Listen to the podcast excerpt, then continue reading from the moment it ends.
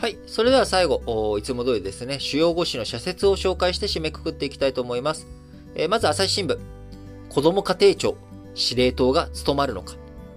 子育て支援、子どもの貧困対策などは、育休の取得促進や長時間労働の是正、就労支援などの雇用対策とも深い関わりがあるが、そうした分野は厚生労働省に残る。そこもしっかりとした連携が必要だということで、えー、今回ね、えー、子ども庁というもの、内閣府とか、あえーと、あとどこだったっけ？えー、子供、あと厚生労働省とかね、えー、こういったところの関係部局、えー、これが、あ集まって、えー、子供庁、子供家庭庁を作っていこうということで、2023年度のできる限り早い時期の創設を目指すということですが、あ、あの、えー、幼稚園と保育園、こちらのね、用法一元化、こちらについては先送りとなり、えー、幼稚園についてはですね、引き続き、文部科学省の方に残っていくし、今申し上げました通り、この雇用対策とか、こういったところについては厚生労働省に残るということで、しっかりとですね、司令塔としてやっていくためにも、連携取ってやっていけるような体制、整えてほしいですし、こちらについてはね、来年の通常国会の中でも議論されていくと思いますが、しっかりと議論進めてやっていって取り組んでいってほしいなと思います。えー、朝日新聞の2本目、臨時国会閉会、積み残された課題次で。自民党総裁選で政治資金の透明性の確保を掲げた首相が、人事を決め込んでいるのもおかしい。党のリーダーとして指導力を発揮し、通常国会までに公開を決断すべきだということで、文通費問題の話ですね。えー、毎日新聞、文通費の改正先送り、与党の責任放棄に驚いた。自民党は今回の対応を反省しなければならない。閉会中でも協議を始め、来年の通常国会で必ず成立させる責任があるということで、ちゃんとね、決めれる、えー、決める力、これをね、えー、決定力っていうものを見せてほしいですね。えー、どこかの国のね、え、サッカー代表というわけじゃないですけれども、やっぱりなんか日本って、なんでしょうね。やっぱ決定力不足ですよね。なんかいろんなところで。あ自分自身もそうですけれども、やっぱ決定力、ここぞっていうところで決める力、これをね、高めていきたい、えー、そんなあ感じです。はい。ちょっと話がそれましたけれども。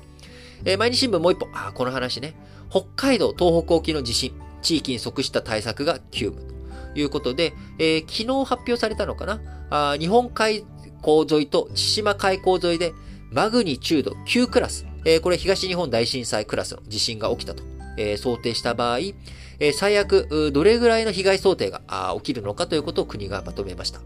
えー、結果、えー、真冬の深夜に発生して、えー、寝起きざまに気の身気のまま、気のまま避難する、あるいは避難が遅れる。えー、その結果、あ洪水などの関係で最大、えー、日本海溝沿いだと約19万9千人。えー、千島海溝沿いだと約10万人に上るということで、え、関連死を含め、え、2万2000人が犠牲になった東日本大震災をはるかに上回る数字だということが発表されました。え、とりわけ重要なのは、住民一人一人が意識を高め、迅速な避難行動を取れるようにすることだ。自治体は津波避難ビルの整備や建物の耐震化などを着実に進める責任があるということで、やっぱり災害一番怖いのはね、この冬の時期、寒さ、えそのまんまね、外出て、えー、服着ないでね、あのー、服を大して着ないで、えー、外に出たら、あっという間に、えー、低体温症で、えー、死に至ってしまうかもしれないっていう、そういった状況を、このね、週末にまた大きい寒波来ると言って、えー、言われてます。え、そんなところにこういった災害が重なっていくと、非常に大きな犠牲が、犠牲がね、えー、起きてしまうという試算が出ていますので、改めて、えー、昨日もお伝え、えー、昨日もフィリピン台風の話でお伝えしましたけれども、改めてこのタイミング、この時期に災害来ると一番危ない今、季節になってるんだよと。1月17日に、1995年の1月17日に阪神淡路大震災起きましたけれども、あれも真冬のことでした。あこのタイミング、一番危ない時期に今差し掛かってる。もし万が一、えー、今、地震が起きると大変なタイミングなんだなということで、えー、しっかりと対策対応、一人一人のね、意識高めていってほしいなと思います。えー、産経新聞、人権決議見送り、自民公明両党は中国におもねるな。国会には不満が募る。大きな仕事を果たさなかったからだ。中国政府による新疆ウイグル自治区などでの人権侵害を問題視する国会決議の採決が先の通常国会に続き見送られたことであるということで、えー、僕、今日丸一で臨時国会のね、閉会の話しましたけれども、えー、この話題取り上げられませんでしたが、産経新聞取り上げておりますね。人権決議。えー、今回もね、日本、中国に対して、えー、することができなかったということで、産経新聞です。えー、続いて、えー、産経新聞、外国人条例を否決。武蔵野市議会の判断重いということで、えー、あのね、えー、住民、その、地域に、その地域に住んでいる、えー、外国人にも住民投票の権利を認め、いこう、認めようという、武蔵野市議会の、えー、外国人条例について否決となったことについての社説です。最高裁は、地方公共団体と特段に緊密な関係を持つ人に対し、地方参政権を与えることは憲法上禁止されていないとした。ただこれには前提条件があり、在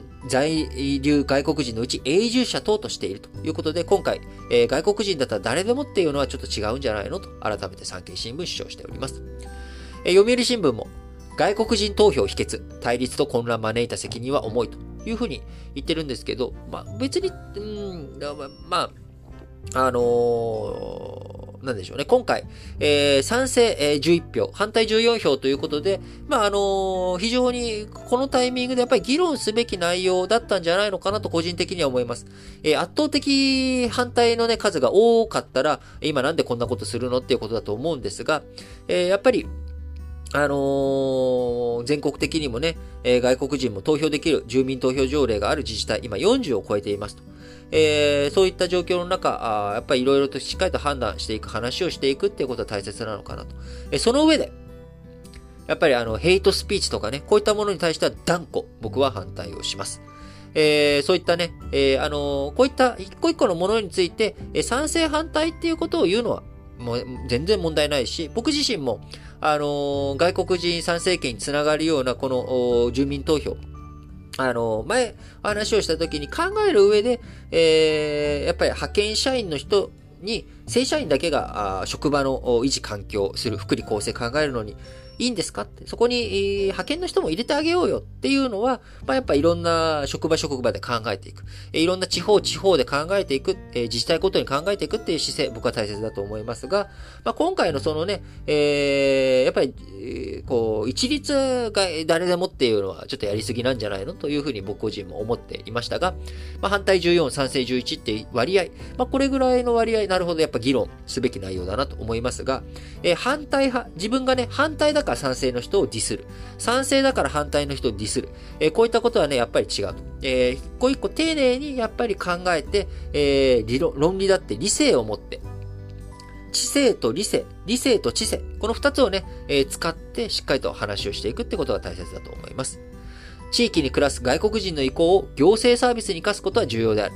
ただそうした意向は外国人を含む住民アンケートなどで確認し、行政措置に反映させるのが筋だ。市がなぜ住民投票にこだわるのか理解に苦しむ。まあ、これは読売新聞の社説です。え、もう一本。米軍駐留経費、同盟の対処力高める支出に。日米両政府は在日米軍駐留経費について今後5年間の新たな特別協定に合意した。日本側負担額は今年度の2017億円から年平均で約100億円増の2110億円となる。最後日経新聞です。えー、香港議会の中国化を危惧する。これね、昨日日経新聞以外はすべて香港議会の話題、えー、私も丸一で取り上げておりましたけれども、えー、日経新聞1日遅れて香港議会の中国化を危惧する。香港は中国の社会主義体制と米欧の民主主義体制の貴重な接点として機能してきた。改革開放政策の下、もと、えー、高度成長した中国を支える経済的な役割も大きかった。香港の地盤沈下の影響は中国自身にも必ず降りかかってくる。えー、最後日経新聞。個人や企業の資金を市場を通じた成長にということで、えー、こちらもね、昨日丸2で、えー、私お伝えしました、えー、個人の金融資産9月末で約2000兆円になったことについて踏まえた社説です。個人金融資産は株価の上昇で株式や投資信託の価値が高まった面もあるが、現金預金が全体の54%を占めるなど、貯蓄に偏る構図は変わっていない。昨日ね、これ話しましたよね。アメリカとかヨーロッパとかと比べても、えー、日本、預金率非常に高いよねっていう話しました。その多くの部分は銀行などを経由し、国債などに流れているということで、えー、本日の社説の紹介でした。えー、本日も皆さん、えー、新聞解説ながら聞きをお聞きいただきありがとうございます。えー、ここ最近ですね、なんかちょっと話のキレが自分自身悪いなと思っていたんですが、今日ようやくなんかね、底をついて、え少し昨日と比べて上向いてきたかなと思いますが、え皆さんはどう感じていただけたでしょうか？えもしですね、なんか、あ最近ちょっと調子悪かったんじゃないのと、今日なんかいい感じだなと思われた方はですね、えー、ラジ歴本体の方でも、この新聞解説ながら聞きでもですね、皆様からあお便り、応援メッセージ、質問を募集しております。えー、各エピソードの概要欄に、えー、Google フォームへのリンク貼っておりますので、そちらからぜひ何か投稿していただければ励みになりますので、どうぞよろしくお願いします。えー、合わせてですね、あの、今週のテーマとして、えー、今年買ったベストバイ2021を皆さんにお伺いしておりますので、そちらも合わせてご回答いただけますと嬉しいです。はいえそれではね、え本当に今週末、寒波近づいてきております、日本では。で、諸外国ではですね、えフィリピンでの台風、えあるいはエジプト北部、アレキサンドリアでも雪、降雪があるなど、え世界的に不穏な気候というかですね、え異常気象が頻発しております。えアメリカでもね、竜巻ありました。えこの新聞解説ながら聞きは世界中の方に聞いていただいておりますけれども、皆さん、あの、自然災害、他人事だと思わず、えしっかりと対策、対応、進めていって、え、おいていただければと思います。はい。それでは、皆さん、今日も元気に、いってらっしゃい。